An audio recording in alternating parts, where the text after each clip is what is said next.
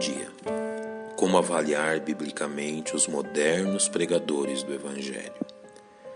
Durante o primeiro século de existência da Igreja Cristã, no período enquanto as epístolas do Novo Testamento ainda estavam sendo escritas, o aparecimento de pregadores itinerantes do Evangelho gerou a necessidade de se estabelecer critérios claros e específicos, a fim de evitar que falsos mestres se infiltrassem em meio às igrejas, semeando suas falsas doutrinas.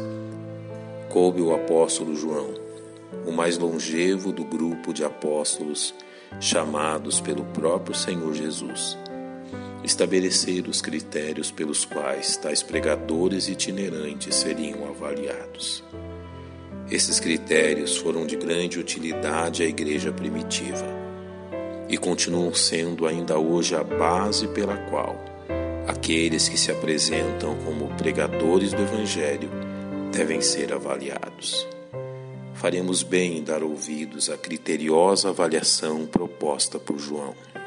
A primeira nota desse escrutínio diz respeito à prática da santidade por parte destes pregadores itinerantes.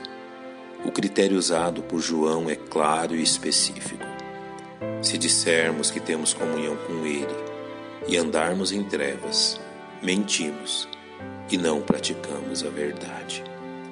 Era necessário que a pregação fosse acompanhada de uma prática de vida condizente com a mensagem do Evangelho. Fiel a seu estilo conciso, João estabelece princípios avaliativos que não permitiam brechas à interpretação de suas intenções. Quem comete o pecado é do diabo, porque o diabo peca desde o princípio. Para isto o Filho de Deus se manifestou, para desfazer as obras do diabo. Qualquer que é nascido de Deus não comete pecado, porque a sua semente permanece nele, e não pode pecar, porque é nascido de Deus. A santidade era requisito indispensável à aceitação por parte da Igreja. O segundo quesito proposto pelo apóstolo João dizia respeito à presença da característica permanente da vida cristã, o amor. Mais uma vez, o apóstolo é inflexível em seus critérios avaliativos. Nós sabemos que passamos da morte para a vida porque amamos os irmãos. Quem não ama seu irmão permanece na morte.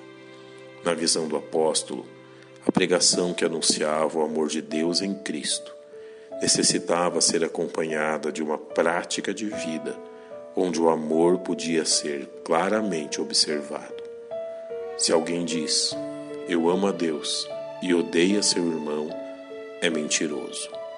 Pois quem não ama seu irmão ao qual viu, como pode amar a Deus a quem não viu? Amar ao próximo era também requisito indispensável na avaliação de João.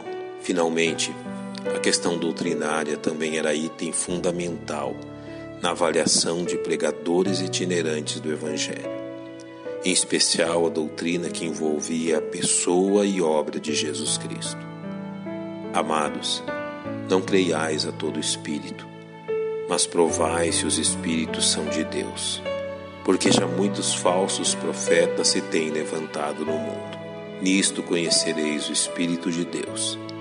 Todo espírito que confessa que Jesus Cristo veio em carne é de Deus.